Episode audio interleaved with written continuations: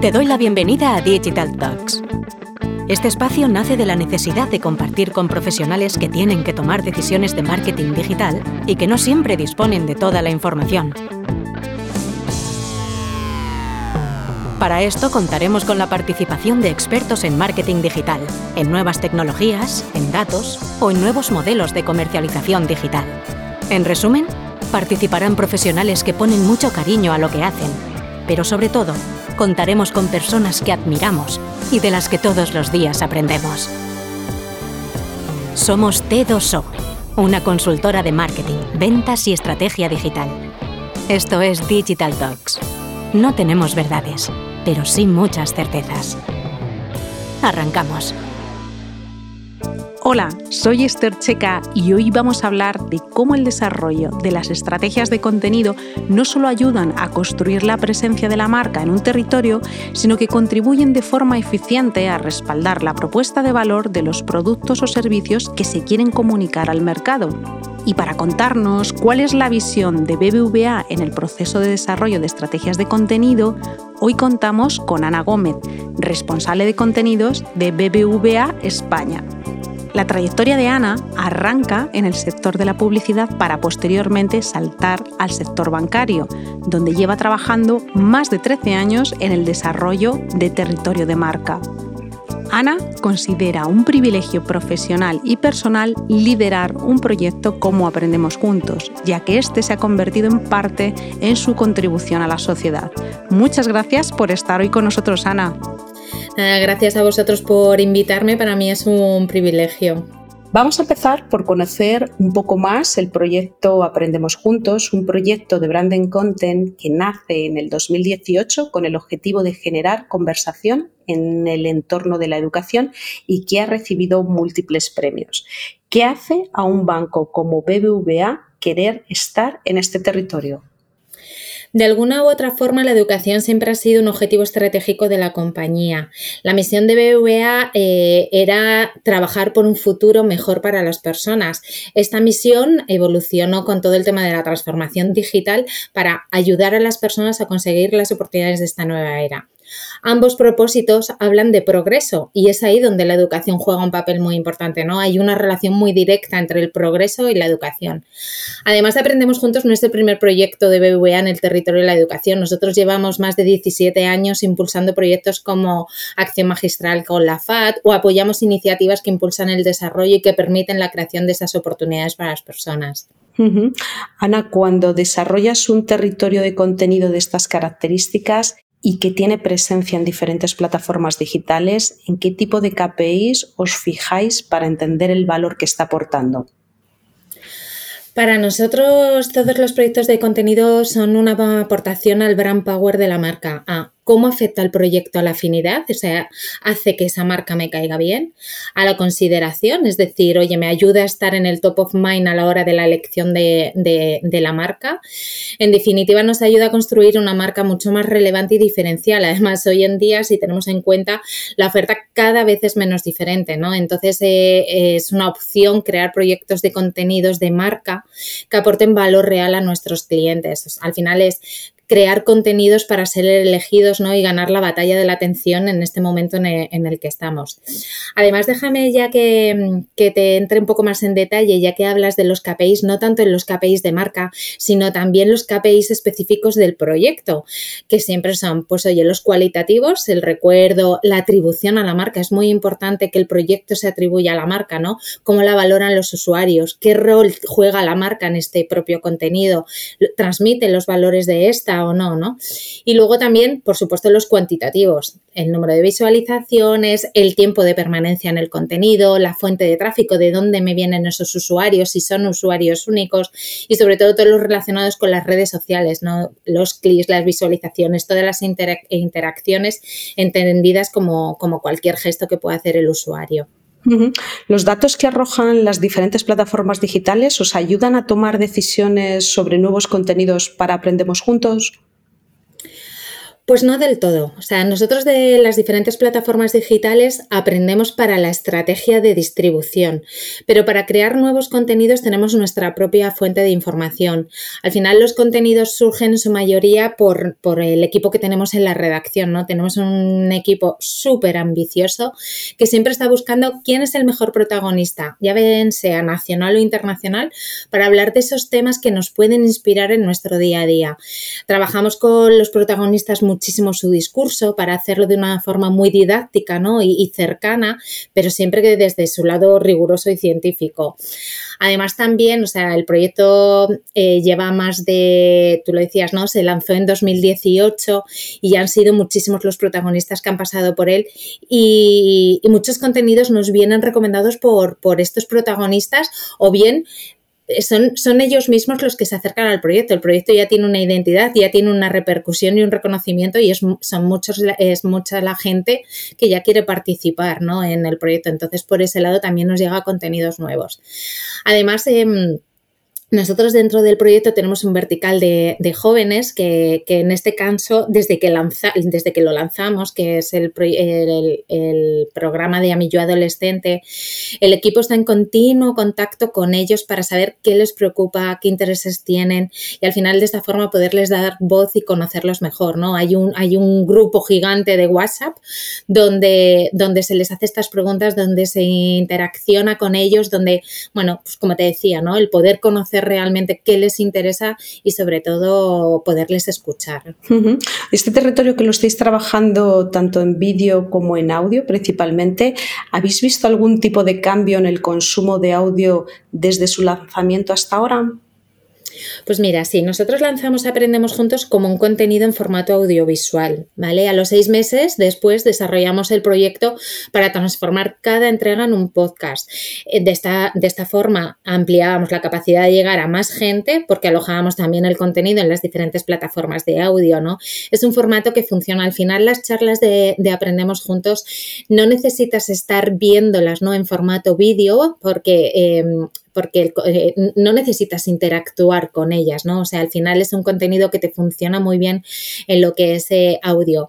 Es un formato que funciona, o sea, nosotros ya contamos con más de 4 millones de descargas y, no se nos olvide, ¿no? Que, al final es un contenido de educación y un, contenido de un banco. Entonces, ya solamente este número de descargas, pues, pues te hace ver que, que es un éxito.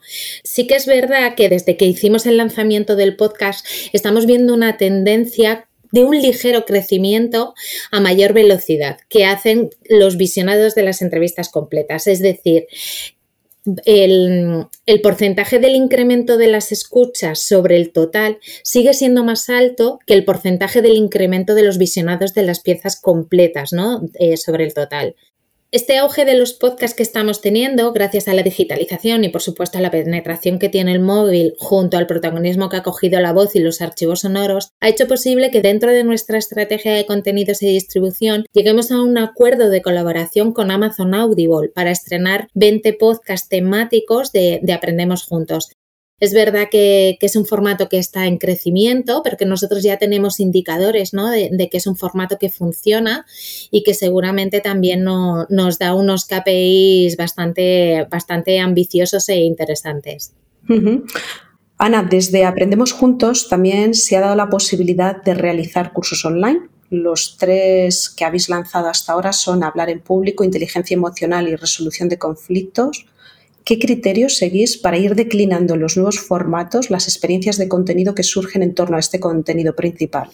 A ver, la educación es un territorio universal y aunque en las encuestas de el CIS no salga como uno de los principales problemas que preocupa a la sociedad, con cualquier persona que hables, da igual, sean padres, profesores, instituciones, jóvenes, todo el mundo relaciona la educación con el progreso y a la gente sí que le preocupa la educación, ¿no?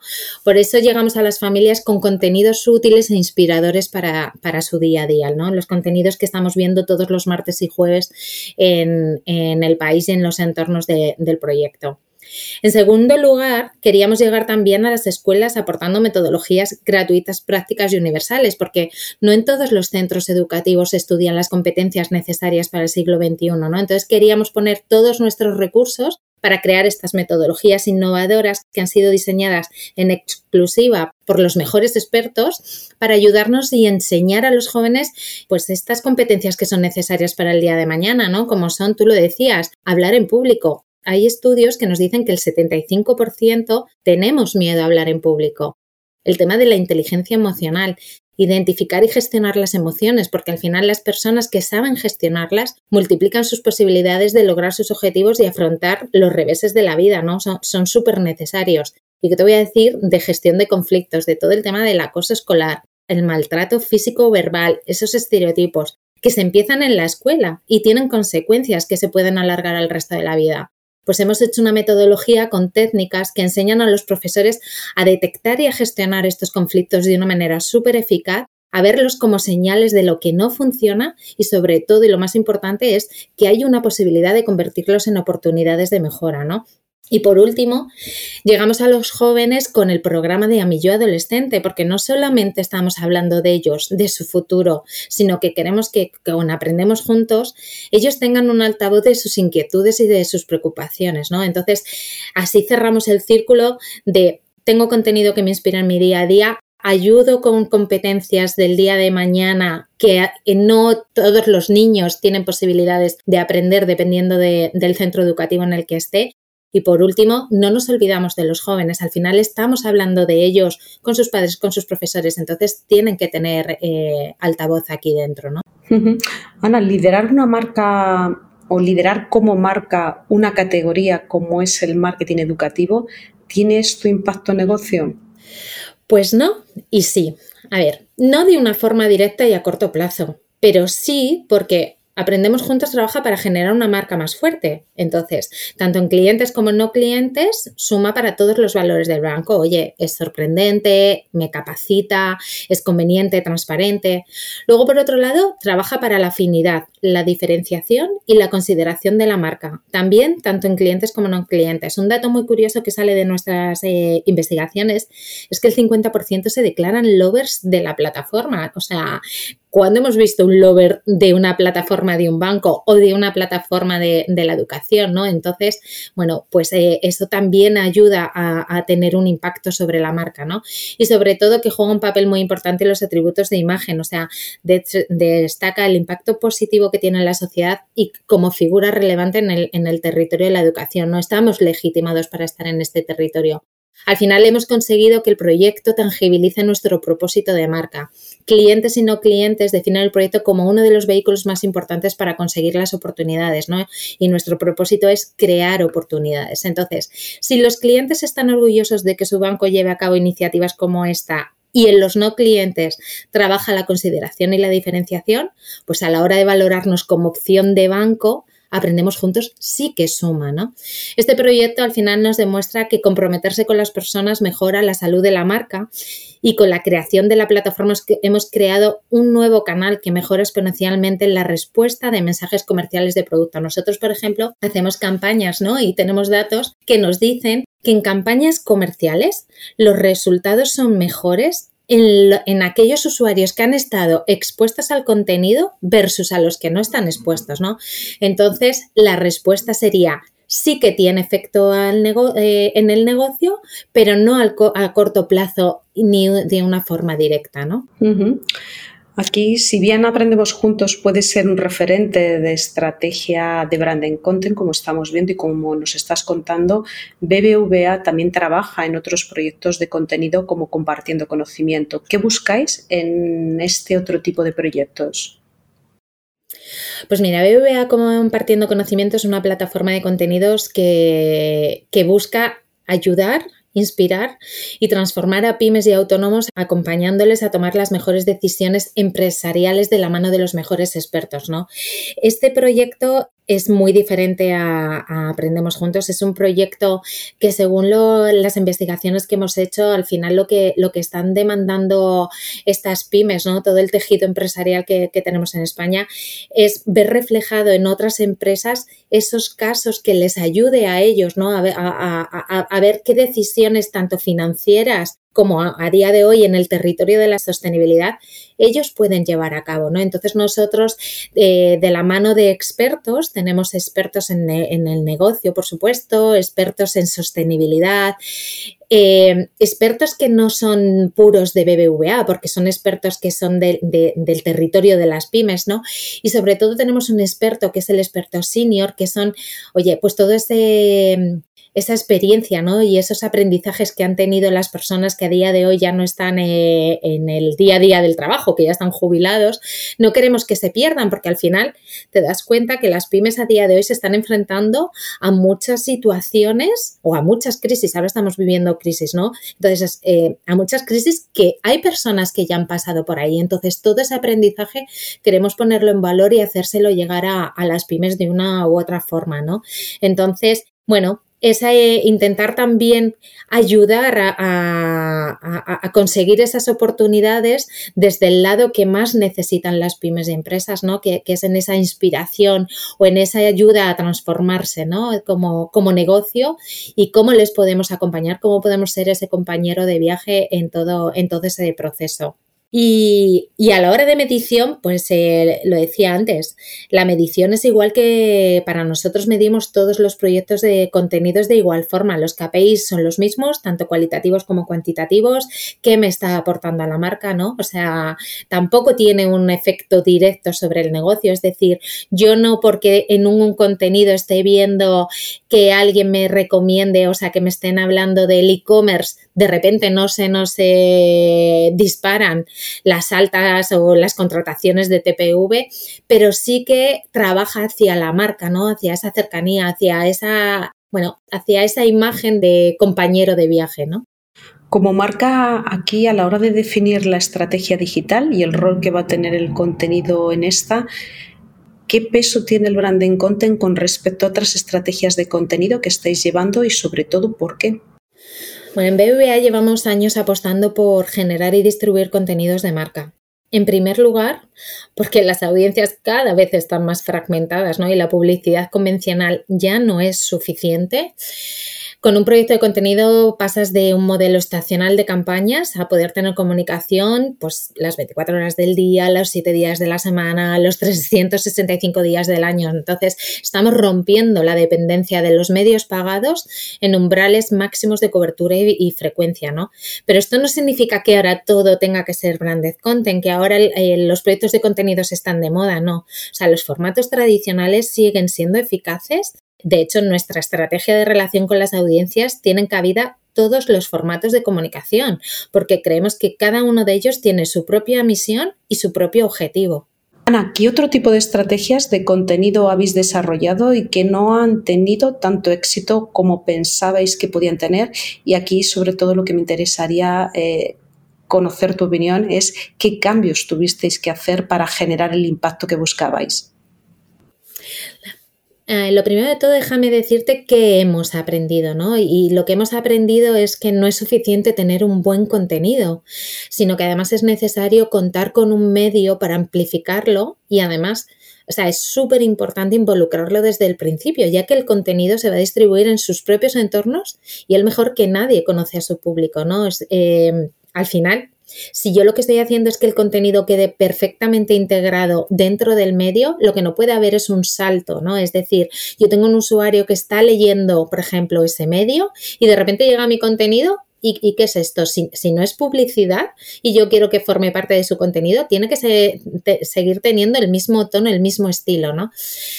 También hemos aprendido que a veces no es suficiente eh, solo hacer una distribución en el medio, ¿no?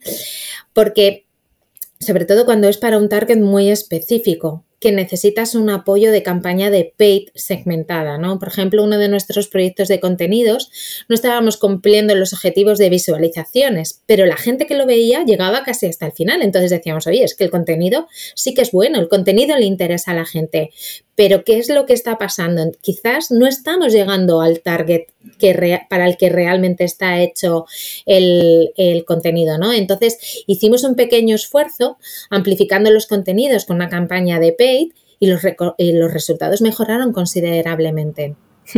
Ana, para cerrar el, contenido, al ser uno de los principales vehículos para comunicar el posicionamiento de la marca, ¿cómo se evalúa el posicionamiento de estar alineado eh, como marca en movimientos sociales, pues como ahora los que vemos como sostenibilidad, la parte de diversidad? ¿Cómo, lo, cómo se evalúa esto? Ambos son territorios en los que BVA está, está activo. O sea, la sostenibilidad es un territorio estratégico para, nosotros. O sea, presentamos nuestro compromiso 2025 para contribuir a la consecución de las ODS y desde entonces hemos integrado la sostenibilidad de la forma transversal en, la gestión y en los procesos internos y también en la relación con, con nuestros clientes, ¿no? Además, en el territorio de la sostenibilidad, aquí lo que hemos querido hacer es, bueno, esto trata de que entre todos tenemos que cambiar hábitos para conseguir un mundo mejor, ¿no? Entonces, sí que en este territorio, en BBVA, lo que hemos hecho es, hemos sido los primeros que hemos cambiado nuestros hábitos. O sea, yo no puedo ayudar o pedir a nuestros clientes que tomen medidas o que tomen decisiones para, para construir un mundo mejor y yo no ser partícipe de esto, ¿no? Entonces, bueno, hemos sido los primeros que, que, nos hemos puesto manos a la obra y, que hemos querido y estamos cambiando nuestros hábitos y, por supuesto, también estamos ayudando a nuestros clientes en toda esa transición, ¿no? Y en lo que dices de la diversidad, pues también está en nuestro ADN, o sea, a nivel de empleados tenemos unos compañeros que están muy focalizados hacia todo el territorio de la diversidad, o sea, celebramos lo que se denominan los Diversity Days, ¿vale? En la que son jornadas para poner en valor pues esos proyectos implantados hasta la fecha en la materia, dibujar esa hoja de ruta, ¿no? Con retos y ambiciones, pues para que al final el objetivo de la diversidad eh, en parte, o sea, que sea parte del ADN de, de BBVA, ¿no? Y además es que a nivel de comunicación también lo tenemos muy presente. O sea, nosotros dentro de la identidad de marca tenemos unas guidelines para que nuestro lenguaje y nuestra imagen también sea inclusiva, ¿no? Entonces, yo te diría que, en ambos movimientos, como lo has llamado, somos muy activos y que ambos forman parte del ADN del banco. Pues muchas gracias, Ana, por, tu tiempo. Una maravilla, bueno, pues que nos hayas hecho un recorrido por Aprendemos Juntos, que, que es probablemente uno de los programas o uno de los contenidos desarrollados por PBVA más conocidos del mercado español y fuera de España, lógicamente, pero es una maravilla entender cómo, cómo, cómo parte, cómo lo declináis y sobre todo en qué otro tipo de estrategias de contenido trabaja el banco y sobre todo dónde ponéis el foco para entender el, el impacto de este, no solamente eh, en negocio, sino también a nivel social. Muchas gracias, Ana. Gracias a vosotros por contar con nosotros. Nos volvemos a escuchar en unas semanas. Mientras tanto, puedes leernos en las redes sociales de t2o.com. Estamos en LinkedIn, Twitter y Facebook. Y si quieres volver a escuchar este podcast, lo podrás encontrar en nuestro canal Digital Talks, en Spotify, Evox, Google Podcast y Apple Podcast.